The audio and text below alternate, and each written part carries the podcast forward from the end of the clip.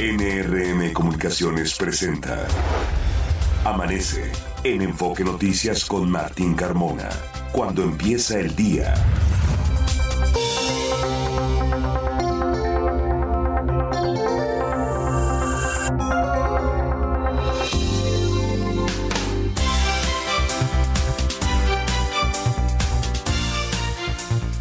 Hola, ¿qué tal? Muy buenos días, me da mucho gusto saludarlo. Ya son las 6 de la mañana con dos minutos de este jueves 28 de septiembre. Les saludo, soy Martín Carmona y a nombre de todo el equipo que hace posible Amanece en Enfoque Noticias, le doy la más cordial bienvenida y le agradezco la sintonía a través de Radio Mila M, Estéreo 100 FM y en enfoquenoticias.com.mx. Usted puede ahí escucharnos y ampliar los contenidos de la información de todo lo que le estaremos dando a conocer en los próximos minutos. Información muy importante, es el día 271 y restan 94 días para que se termine este venturoso y a la vez exitoso 2023 y estamos en la recta final de la semana número 39. La puesta del sol será a las 6 de la tarde con 27 minutos. Por ahora ya amanece en el Valle de México. Fabiola Reza, buenos días. Muy buenos días, Martín. Auditorio de Amanece en Enfoque Noticias. Feliz jueves. Son las 6 de la mañana con dos minutos y la temperatura es de 12 grados. Se espera una máxima para esta tarde de 25 hasta 27 grados. Habrá cielo con nubosidad dispersa y sin lluvia. No se prevén lluvias en la capital del país. Eso sí, rachas de viento fuerte de hasta 50 kilómetros por hora. Es el pronóstico meteorológico para este jueves, Martín. Vaya tomándolo en cuenta para que prepare sus actividades justamente en este día. Le cuento en este resumen de noticias que hemos preparado que en la presentación del segundo informe sobre el caso Ayotzinapa, el subsecretario de Derechos Humanos de Gobernación Alejandro Encinas confirmó que con base en testimonios Omar García Harfuch sí participó en la junta en la que se armó la llamada verdad histórica al ser cuestionado si es correcto que el ex jefe de la policía capitalina se postule para gobernar la Ciudad de México, Encinas apuntó que esta será una decisión personal. Escuchemos. Pues esperemos que se acabe esta situación en primer lugar. Aquí todos tendrán, eh, todos quienes tengan que concurrir o sean requeridos por la Fiscalía tendrán que comparecer.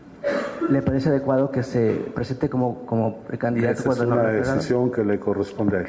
Nosotros aquí estamos para la verdad, no para intervenir en los procesos políticos de los partidos. Al respecto, Omar García Harfush, quien busca la candidatura de Morena para gobernar la Ciudad de México, respondió que en las juntas en las que participó se establecieron las líneas para la búsqueda de los jóvenes. Precisó a través de sus redes sociales que se desempeñaba como integrante en la División de Gendarmería de la Policía Federal y no como coordinador estatal de Guerrero por delitos contra la salud dictaron prisión preventiva contra Sean Alejandro N. y César N., presuntos feminicidas de Monserrat Juárez. Permanecerán en el reclusorio norte y el 2 de octubre se definirá su situación jurídica. Le comento que seis personas fueron detenidas por la colocación en julio pasado de una manta con un mensaje firmado presuntamente por la familia michoacana allá en la alcaldía Xochimilco. Su captura se dio durante tres cateos en domicilios de las alcaldías Tláhuac y Milpalta. En Iztacalco, policías detuvieron a dos sujetos en posesión de drogas y tamarindos, aparentemente preparados con marihuana, que pretendían vender en una escuela de nivel superior de la demarcación. Un hombre de origen israelí fue herido de bala durante un asalto en la colonia Anáhuac en la alcaldía Miguel Hidalgo. Los delincuentes huyeron.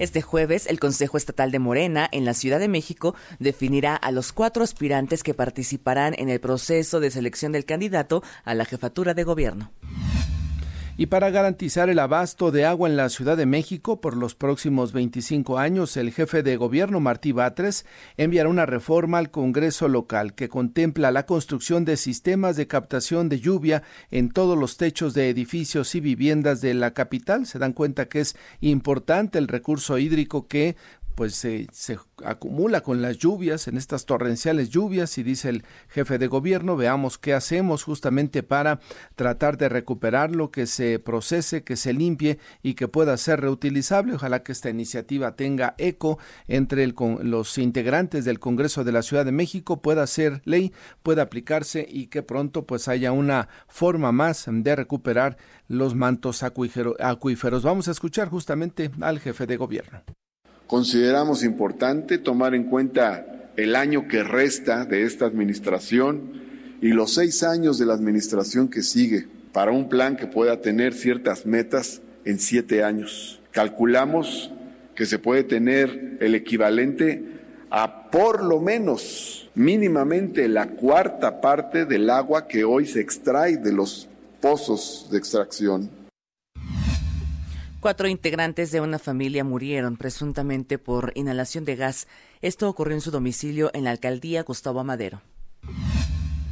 En información de la megalópolis, le comento que el gobernador de Morelos, Cuauhtémoc Blanco, se dijo abierto al diálogo con el fiscal Uriel Carmona tras su liberación, pero precisó que su situación legal no está sujeta a una negociación.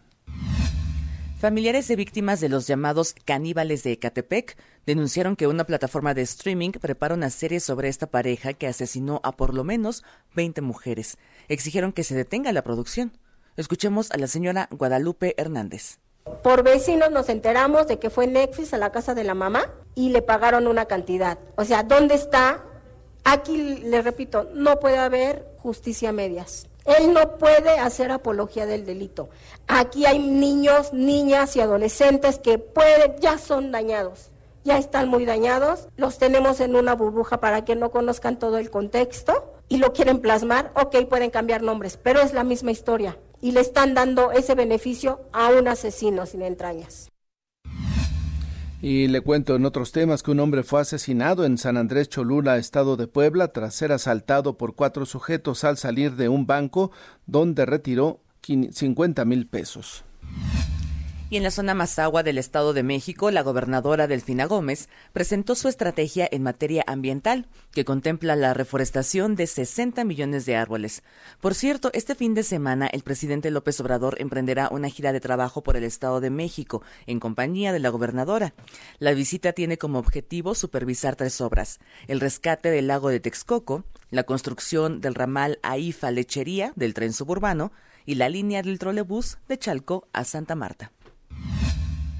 Son ya las seis de la mañana con ocho minutos. Una noticia triste que ya le hemos venido comentando y que ayer se confirmó desafortunadamente, lo cual pues nos eh, señala justamente la evidencia de inseguridad que se vive en nuestro país es que siete jóvenes de entre 14 y 18 años de edad que estuvieron secuestrados el pasado fin de semana fueron encontrados eh, ayer en un barranco en los límites de Jalisco, seis de ellos asesinados y uno, Sergio Giovanni Acevedo Rodríguez, con vida pero herido. Desafortunadamente estos eh, siete jóvenes de los cuales seis perdieron la vida, solo uno ha sobrevivido, que quizá sea el que dé más detalles de qué fue lo que sucedió. Ayer se confirmó por parte de la autoridad del gobierno de Zacatecas. Lamentablemente, esta noticia pues involucra a jóvenes de 14 a 18, años justamente quienes seis han perdido la vida, una noticia muy triste y que pues esperamos hoy, pues más allá de achacárselo a los medios, más allá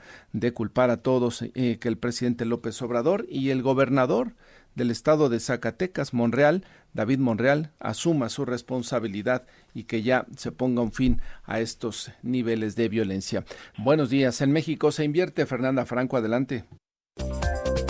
Buenos días, Martín. Auditorio de Amanece en Enfoque Noticias. Estas son las inversiones más recientes en México.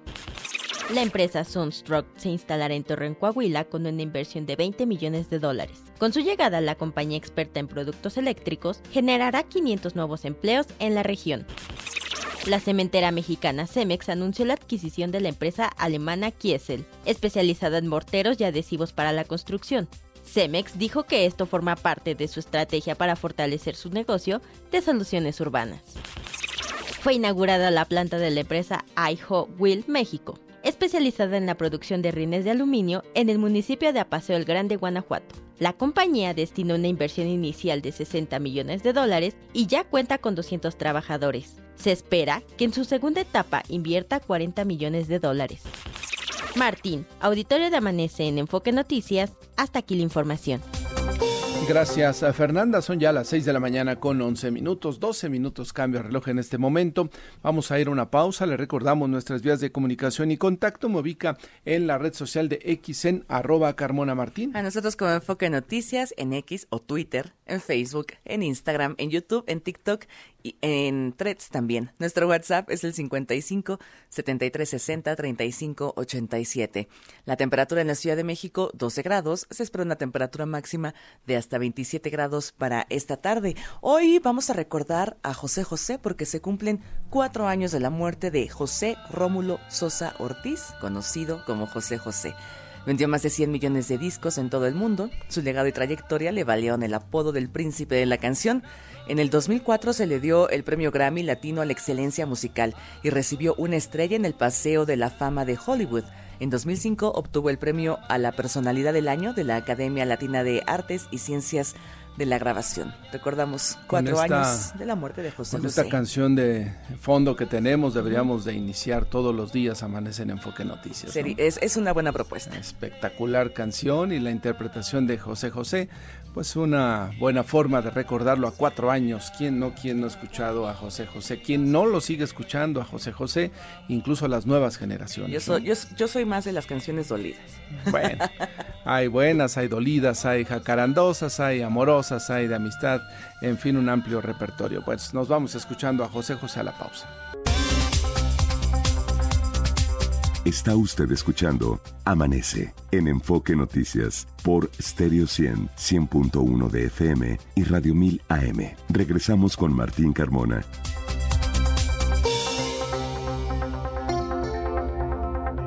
Son ya las 6 de la mañana con 19 minutos y busca el gobierno capitalino garantizar el abasto de agua para los próximos 25 años. Se anuncia una interesante y esperemos que tenga eco y que pueda cumplirse. Iniciativa que enviaría el gobierno de la Ciudad de México al Congreso para eh, pues eh, aprovechar el agua de la lluvia. Natal Estrada, te escuchamos. Buenos días. ¿Qué tal, Martín? Un saludo para ti y al auditorio de Amanece en Enfoque de Noticias. El jefe de gobierno capitalino Martí Batres anunció que este jueves enviará una iniciativa al Congreso capitalino en materia de cuidado, uso y aprovechamiento del agua. Esto para garantizar su abasto en los próximos 25 años. Batres apuntó que la iniciativa pretende mejoras en la captación, manejo, uso, aprovechamiento y tratamiento del agua de lluvia. Escuchemos. Consideramos importante tomar en cuenta el año que resta de esta administración y los seis años de la administración que sigue para un plan que pueda tener ciertas metas en siete años. Calculamos que se puede tener el equivalente a por lo menos mínimamente la cuarta parte del agua que hoy se extrae de los pozos de extracción. Y bueno, detalló que para ello se ampliará el presupuesto en materia de cosecha de agua de lluvia para el año 2024. En su oportunidad, el coordinador del sistema de aguas de la capital, Rafael Carmona, explicó que la iniciativa contempla un sistema amplio de captación de agua de lluvia en todos los techos y espacios disponibles de la capital. Así lo dijo. En los últimos años, las lluvias han disminuido y se ha reducido la aportación de agua a las presas del sistema Cutzamala. Hoy el volumen de agua almacenado en esas presas es menor que el registrado en los últimos 27 años. El cambio en la gestión de los recursos hidráulicos estará basado en dos grandes líneas de atención. Una reforma constitucional y un plan de acción que se pone en marcha de manera inmediata. Al respecto, la secretaria del Medio Ambiente capitalina, Marina Robles, anunció que en octubre arrancará la cosecha de lluvia en las escuelas de la ciudad el programa iniciará en la alcaldía Milpa Alta y se buscará que también las escuelas privadas se sumen a este programa. Martín, la información que les tengo. Pues tendremos que esperar que el Congreso le la procese, Natalia, y que se busquen alternativas. Yo me imagino que en otros países ya hacen esto, ¿no? No hay que inventarle, no hay que investigarle mucho, simplemente ver los ejemplos a nivel internacional y tratar de aplicarlos en nuestro país. O bueno, aquí en la Ciudad de México.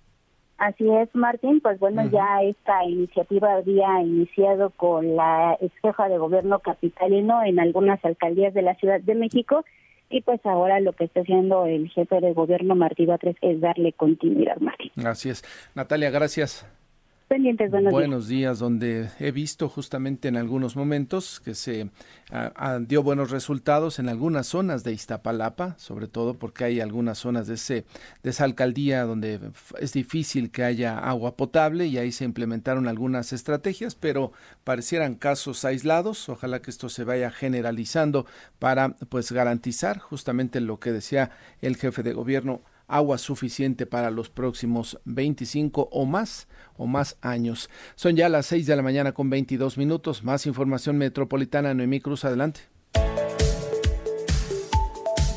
Martín, auditorio de Amanece en Enfoque Noticias. Buenos días. Nuevamente, habitantes del municipio de Temoay en el Estado de México bloquearon la autopista Tlacomulco-Toluca en demanda de que se active un manantial que les resuelva la escasez de agua en la región. El Congreso mexiquense aprobó reformas para erradicar la restricción o prohibición de amamantar en espacios públicos, esto con el fin de salvaguardar el derecho a la lactancia. La Secretaría de Movilidad de la Ciudad de México informó que se ampliará el servicio de Covici en 32 colonias de las alcaldías Benito Juárez, Coyoacán, Cuauhtémoc y Miguel Hidalgo. El sistema cuenta con 547 cicloestaciones instaladas y más de 9.000 bicicletas. Con el fin de evitar la propagación de la cepa Eris del COVID-19, la Universidad de Chapingo volvió a implementar el uso de mascarillas obligatorio cuando las personas se encuentren con casos diagnosticados o sospechosos. Estudiantes del CETIS 9 en la colonia Guerrero suspendieron clases y bloquearon eje central para denunciar una plaga de chinches en el plantel. Ocho personas resultaron heridas por el choque entre una unidad del Metrobús de la línea 2 y un camión de carga que invadió el carril confinado sobre el cruce entre Plutarco Elías Calles y Plaza Mayor, esto en la alcaldía Iztapalapa. Martín, hasta aquí el enfoque metropolitano. Gracias. En Noemí son las 6 de la mañana con 24 minutos y advierte la Coparmex de la Ciudad de México que si se le cierra la puerta al New Shoring con desequilibrios presupuestales, se pone en riesgo la llegada de recursos de la relocalización de empresas a la Ciudad de México. Ernesto Gloria, te escuchamos. Buenos días. ¿Cómo estás, Martina? Victoria de Amanece en Enfoque Noticias. Muy buenos días a todos. La Coparmex Ciudad de México lanzó un llamado a los legisladores a no abrir la puerta a las incertidumbres que puedan afectar la llegada de la relocalización de cadenas de suministro. Al anunciar su foro denominado Nearshoring Talks 2023, que se desarrollará a mediados de noviembre en la capital del país, Gabriel Funes, secretario del Consejo Directivo del organismo en la capital, pidió al Congreso mantener la estabilidad económica del país para evitar situaciones que ahuyenten esta oportunidad histórica que tiene México. Vamos a escucharlo. Nosotros esperamos que esta contienda electoral centre parte del debate en la discusión pública de las propuestas sobre cómo vamos a aprovechar estas oportunidades para nuestro país, que estas propuestas se enriquezcan, se debatan, se discutan para aprovechar esta gran oportunidad que tiene México mantener esta estabilidad económica para blindar nuestra economía. Haríamos un llamado enérgico, fuerte a nuestros legisladores para que en estos meses hagan las correcciones necesarias al paquete económico, es decir, que no se abra la puerta a estos desequilibrios, porque abriendo la puerta se nos puede ir la oportunidad. Por su parte, el presidente del organismo, Armando Zúñiga Salinas, afirmó que es condición indispensable para el nearshoring contar con al menos cuatro elementos. Gobernanza, relacionado con temas de seguridad y certeza jurídica para las inversiones, políticas económicas internas que propicien un buen ambiente de negocio, así como paquetes orientados al recibimiento del nearshoring y mayor infraestructura que brinde la energía que demandarán estas empresas. El líder empresarial afirmó que es prioritario hacer entender a quien encabece el destino de los mexicanos en el próximo sexenio, que es necesario contar con mayor energía que dé certidumbre a estas inversiones que llegarán al país y que solamente se pueden hacer mediante la inversión privada, ya que dijo no hay presupuesto que alcance para esto que se requiere. Escuchamos a Armando Zúñiga Salinas y se han hecho esas propuestas ya de decir que es necesario, finalmente se tiene que entender que, que es necesaria esta inversión privada en, en, la energía. Entonces, la misma demanda y se tiene que comprender el concientizar que tenemos que aprovechar al máximo estas oportunidades. Quede quien quede en el próximo, la próxima presidencia, tendrá necesariamente que, que haber esta apertura a la inversión.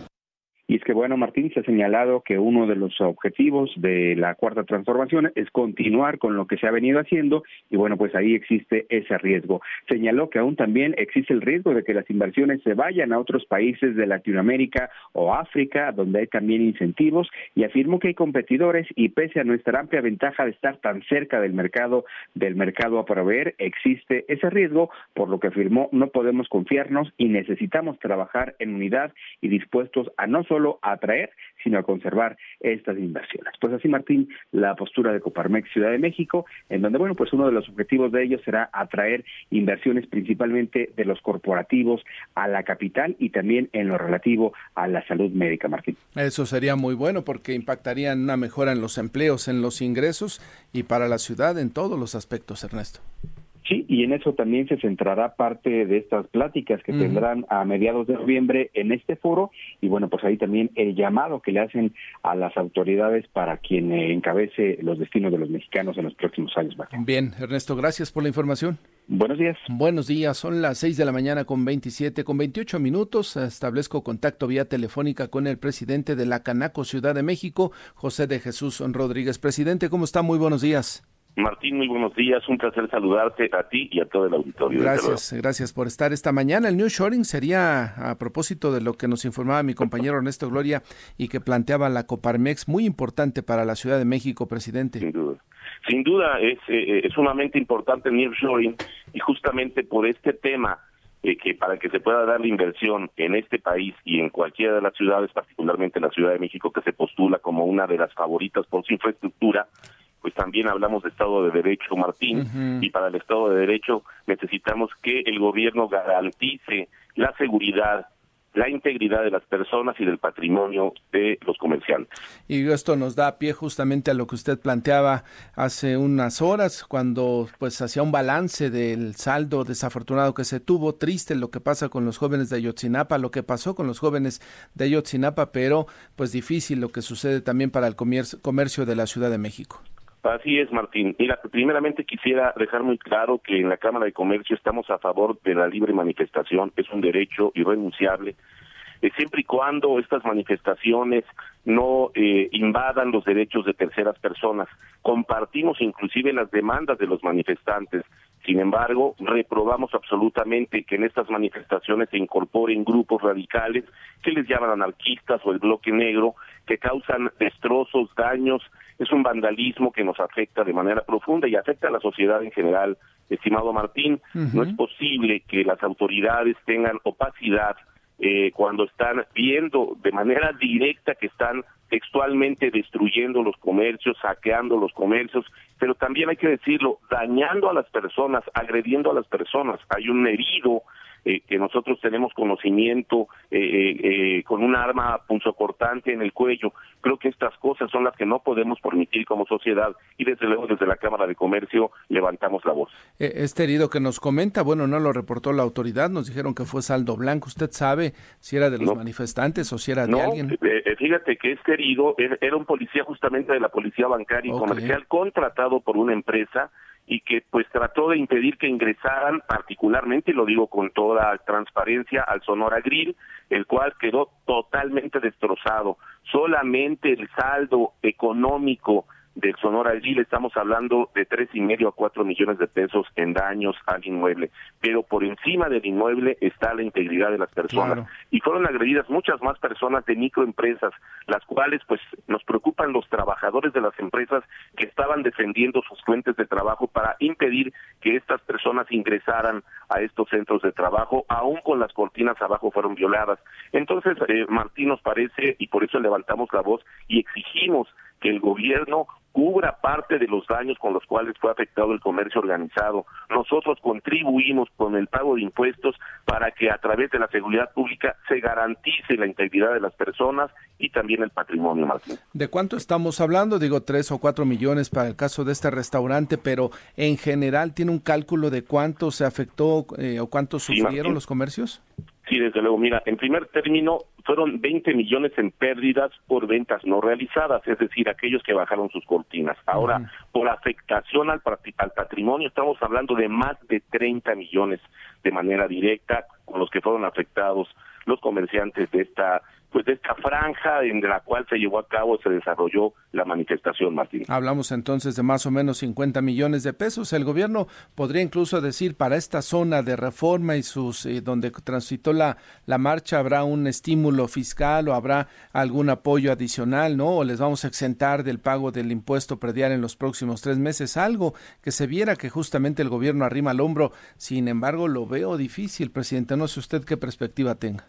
Mira, Martín, yo creo que has tocado el punto eh, eh, ideal, idóneo. Nosotros le pedimos al gobierno que nos apoye justamente en ello, porque tiene que entender el gobierno que estas personas viven al día, que particularmente los microempresarios y que tendrían que contar con un estímulo para poder reparar eh, sus instalaciones, sus inmuebles, el mobiliario mismo y vamos a trabajar desde la Cámara esperando que exista la sensibilidad del gobierno, dada la opacidad la cual todos pudimos constatar en esta manifestación. Entonces, estamos esperanzados en que la autoridad tenga esta sensibilidad, identifique de manera comprobable cuáles fueron los negocios afectados y que para estos exista este eh, eh, pues incentivo eh, de la manera que se trate, si es fiscal, bienvenido, pero sí necesitamos coadyuvar, trabajamos, somos la misma sociedad, tenemos distintas responsabilidades, pero tenemos cada quien que cumplir con nuestra responsabilidad justamente, Martín. Eh, ¿Ya le, han hecho el planteamiento? ¿Habrá alguna misiva que le envíen al gobierno de la Ciudad de México? ¿Han hecho algún contacto con el secretario de Economía de la ciudad? Sí, desde luego haremos eh, este, esta petición. Primero estamos eh, recabando cuáles fueron los daños causados para tener todo sustentado y entonces haremos desde luego eh, respetuosamente nuestra propuesta para conocer cuál será la respuesta del gobierno, pero confiamos, confiamos en que de una u otra forma exista la sensibilidad, dado que pues todos eh, presenciamos algo que nos parece muy lamentable, estando presente la autoridad y permitiendo estos destrozos. Esto, la verdad es que manda un mensaje muy negativo y hablando de New Showing, necesitamos Estado de Derecho para que nos podamos convertir en un lugar para la inversión, Martín. Totalmente de acuerdo. Pues estaremos atentos, presidente. Ojalá que haya respuesta y que los comerciantes, porque no todos son grandes, ¿no? Los afectados, hay pequeños comerciantes en su negocio que quizá lo estén pensando de cómo van a reactivarlo, cómo van a hacerle para obtener recursos y sacarlo adelante, pues que tengan una respuesta del gobierno de la Ciudad de México. Así es, Martín, y para eso está la Cámara de Comercio de la Ciudad de México, para trabajar y representar los intereses legítimos de los comerciantes establecidos, particularmente de los pequeñitos. Seguiremos atentos, presidente, cualquier cosa nos comunicamos. Martín, te lo aprecio mucho, muy buenos días. Saludos, es el presidente de la, Canaco Ciudad de México, José de Jesús Rodríguez. Suena pues coherente, ¿no? Esta petición que hacen, eh, lo hemos dicho en varias ocasiones, cuando van los manifestantes marchando y las autoridades, en este caso los policías de la ciudad, van alrededor de ellos, ¿no? Van incluso como parte de la comparsa, abriéndoles camino, dejándolos que hagan lo que quieran. Ahora ya se sabe que este llamado bloque, bloque negro, pues va haciendo desmanes, va haciendo de las suyas, pues pues debería de establecerse algún mecanismo en el cual los encapsulen, no los dejen que hagan sus cosas y quizá a la larga se desesperen y terminen ya no participando en las marchas, pero es una tras otra en la cual este bloque negro pues hace de las suyas y absolutamente nadie los detiene, nadie los llama al orden y pues por lo tanto le anticipo que seguirán haciendo los mismos desastres que vimos en la marcha de Ayotzinapa. Son ya las seis de la mañana con 35 minutos. Vamos a ir a una pausa y regresamos. Hay datos del empleo, Fabiola, esta mañana que el INEGI nos da a conocer datos de ocupación y empleo correspondiente al mes de agosto. Al mes de agosto, así es, Martín, auditorio de Amanece en Enfoque Noticias, la población económicamente activa, 59.2 millones de personas, es decir, el 97%, estuvieron ocupadas durante el mes de referencia. Es 1.6 millones más que en el mismo mes del 2022. La población desocupada fue de 1.8 millones de personas y la tasa de desocupación se ubicó en 3%. Es menor en 0.6 puntos porcentuales en su comparación anual, Martín. anualmente baja entonces la tasa de desocupación 0.6 puntos porcentuales. Interesante dato que nos habla justamente de una eh, mayor generación de empleos en este 2023, producto de una mejor tasa de crecimiento. Eso sí, la tasa de informalidad laboral se ubica en 55.2% de la población ocupada. 32.7 millones de personas se encuentran en la informalidad laboral, Martín. Hoy también hay decisión de la Junta de Gobierno del Banco de México. Al mediodía conoceremos justamente cuál es el, la decisión que se toma. Todo parece indicar que no habrá movimiento en la tasa de interés, se va a quedar en 11.25% y también ha llamado mucho la atención la volatilidad en el tipo de cambio. Ha subido cerca ya de 50 centavos del viernes pasado a la fecha, incremento que lo ha llevado a cotizarse en operaciones al menudeo, es decir, en bancos y casas de cambio, ya arriba de los 18 pesos, concretamente 18 pesos con 10 centavos. Así cerró el día de ayer. Hoy iniciará sobre niveles y actualmente el precio del dólar en operaciones al mayoreo cotizando también sobre niveles ya de los 17 pesos con 68 centavos. Vamos a darle seguimiento puntual al tipo de cambio que, le reitero, ha estado en su peor nivel en los últimos cuatro meses, justamente en su cotización frente al dólar y atentos a la postura del Banco de México. 6 de la mañana con 37 minutos. Pausa, regresamos de aerolíneas, aeropuertos y más, con Carlos Torres. Hola Carlos, ¿cómo te va? Muy buenos días. Bien, ¿qué tal Martín? Mucho gusto saludarte, muy buenos días. Igualmente en materia de turismo, ayer fue el Día Mundial del Turismo y creo que es un buen momento para reflexionar lo que viene. Carlos, he visto que en algunos países, sobre todo por ejemplo España, hay eh, algunas eh, capitales y algunos centros turísticos donde ya se quejan del turismo se ha desbordado en algunas zonas. Tal cual, Martín, efectivamente ayer se celebró este Día Internacional del Turismo y creo que hay algunas cifras interesantes que son positivas para nuestro país. Digo, muy criticable por un lado, pues la falta de cierre de nuestro país durante el tema de la pandemia, pero como todo, pues también tuvo sus efectos positivos. De acuerdo con las propias estadísticas que, que dieron ayer en la reunión, pues ya México se ocupa, ocupa el sexto lugar en el mundo eh, de países con mayor índice de inversión extranjera directa en materia turística eh, incluso por debajo apenas de economías como Estados Unidos, Reino Unido o como bien dices la propia España eh, y incluso Emiratos Árabes, de tal suerte que pues México eh, pues está recuperando de pues este nivel que en su momento tuvo previo a la pandemia y previo incluso a las modificaciones que se realizaron en materia de promoción turística en esta en esta administración. Eh, muy fuerte eh, por un lado pues sigue siendo la inversión en hoteles siguen siendo cerca de dos terceras partes del dinero que se gasta exclusivamente para generar nuevos eh, establecimientos, nuevos inmuebles y con ello pues una generación evidentemente de empleos, pero hay una reflexión interesante que hacen eh, a nivel internacional que pues aplica por supuesto también para México y otras economías que atraen típicamente a los turistas a nivel mundial, que tiene que ver con la parte de la educación y la capacitación de las siguientes generaciones. Después del tema del COVID, pues vino evidentemente una pues una interrupción en la creación digamos de capital humano junto con ello la educación y la capacitación de jóvenes que tendrían que irse agregando al mercado turístico en los próximos años. Y el otro elemento además de este tiene que ver con la parte de la tecnología es decir seguir invirtiendo para que la experiencia de los pasajeros pues sea cada vez más digital mucho más fácil de poderse ubicar. Y la verdad es que ya en un viaje pues todo prácticamente pues lo haces a través de tecnología y la, el llamado que hace la Organización Mundial del Turismo pues es a seguir invirtiendo de tal manera que hacia los siguientes años pueda haber pues un mejor posicionamiento de todos los países junto con una importante también inversión en sostenibilidad no hoy muchos de los proyectos turísticos pues dejan de tener sentido si no incluyen esta variable que sobre todo para la generación de los jóvenes es muy muy importante. De verdad que sí te lo platican en muchos lugares. La gente decide si sí o no eh, un hotel u otro en la medida o un destino incluso sí o, no en la medida en la que tiene pues una serie digamos de consideraciones a nivel de sostenibilidad y de cuidado del medio ambiente.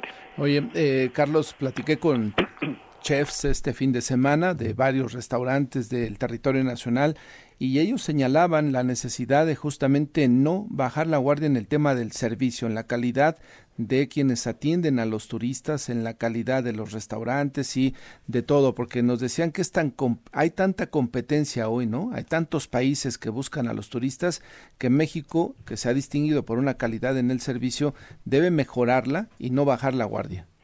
Tal cual, Martín, y yo creo que pues a todos nos ha ocurrido en cualquier viaje en, en, el continente o no se diga en Europa, pues el servicio siempre de los mexicanos pues es un gran distintivo, ¿no? Te lo dicen en todas partes. Creo que eso es algo que identifican muy bien de nuestro país y por ello pues yo creo que este llamado en términos de la educación y la capacitación de quienes se dedican al tema turístico, creo que ese es un gran diferenciador que tiene que seguir siendo pues la clave respecto incluso de otros destinos que de por lo pronto por oleadas, tú lo sabes Martín, de pronto por oleadas algunos eh, turistas, sobre todo norteamericanos, algunos europeos, incluso también los asiáticos, comienzan a decir por otros destinos que la verdad, dicho sea de paso, pues tienen menos atractivos que nuestro país y por supuesto esta parte turística. Lo que sí, déjame decirte Martín, es que creo que a nivel general sí hay un fenómeno, pues un poco de una inflación, eh, pues un poco un tanto oculta, es decir, eh, los servicios en México de alimentos, de hospedaje empiezan a estar pues a niveles de los eh, países internacionales, con lo cual pues eso también es una señal de que México pues está eh, en el tomándolo en el buen sentido, colocando como una de las potencias que hacia los siguientes años, a pesar de todas las críticas y, la política económica que se ha ocupado en esta administración, pues se sigue sobreponiendo respecto de lo que teníamos hace algunos años. Y veo también que otro de los segmentos en los cuales México es bien visto y que es muy eh, atractivo es el, las reuniones, las convenciones, el turismo de convenciones es uno en donde los de nuestro país, sobre todo en algunos destinos de playa y ahora ya también como ciudades, se han vuelto atractivos, ¿no? Eh, para que vengan más eh, ferias, más estos seminarios en los cuales pues llegan 200 o, o más convencionistas, Carlos.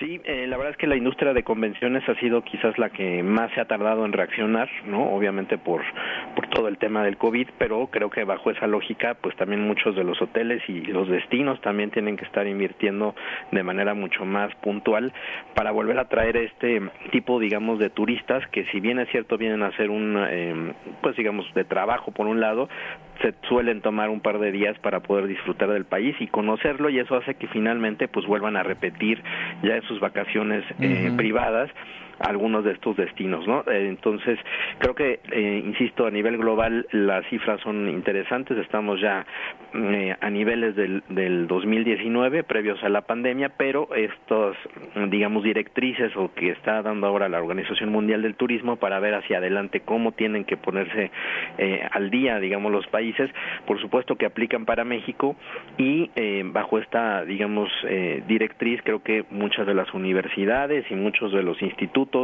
y por supuesto también de los propios hoteles ya con el personal eh, contratado, pues tienen que seguir perfeccionando esto que como bien lo decías Martín, pues es un distintivo que pues sigue siendo reconocido pues en México y, en muchos lugares del mundo. Así es. Dos datos sobre este tema de convenciones, el turismo de convenciones. México es eh, ocupa el lugar número 23 a nivel mundial en cuanto al turismo de convenciones y el sexto en la región, en el, perdón, el quinto en la región de América Latina. Creo que es una buena posición para nuestro país. Y otro dato que justamente se daba a conocer por la, eh, la Organización Mundial del Turismo, Carlos, y ya lo destacabas, México se ubicó como el sexto país que más inversión extranjera directa turística recibe.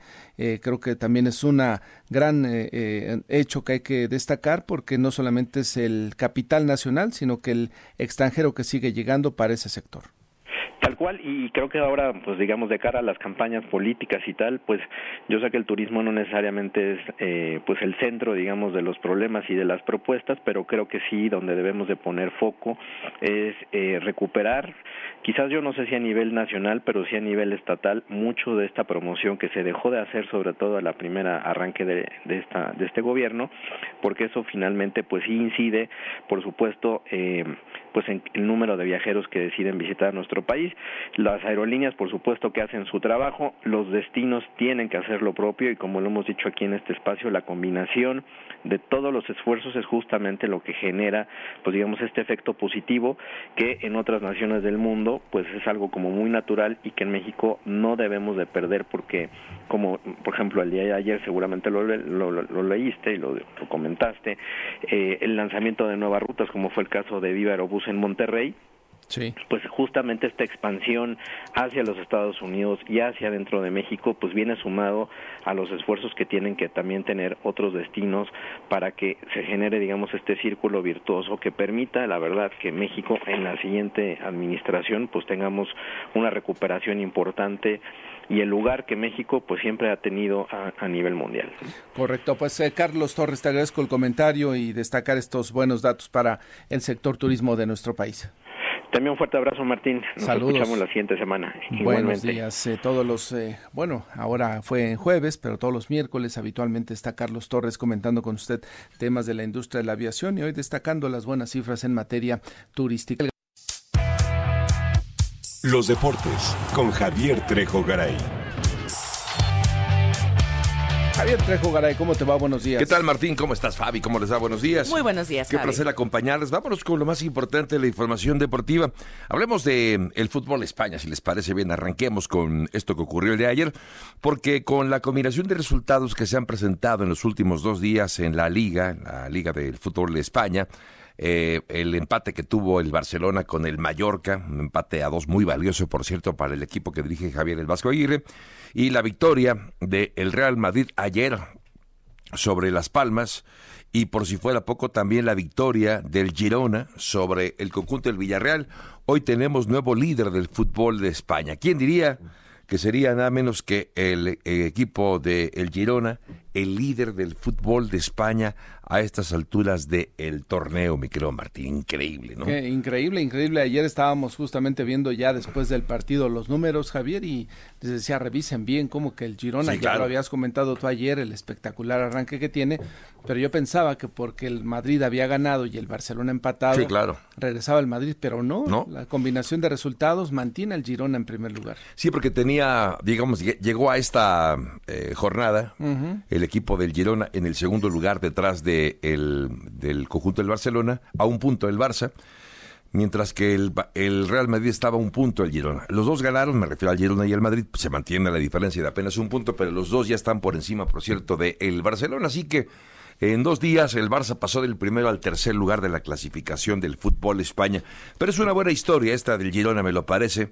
Eh, equipos que no son ni el Atlético, ni el Barcelona, ni el Real Madrid, incluso el Sevilla, que también ha sido un equipo protagonista en los últimos torneos.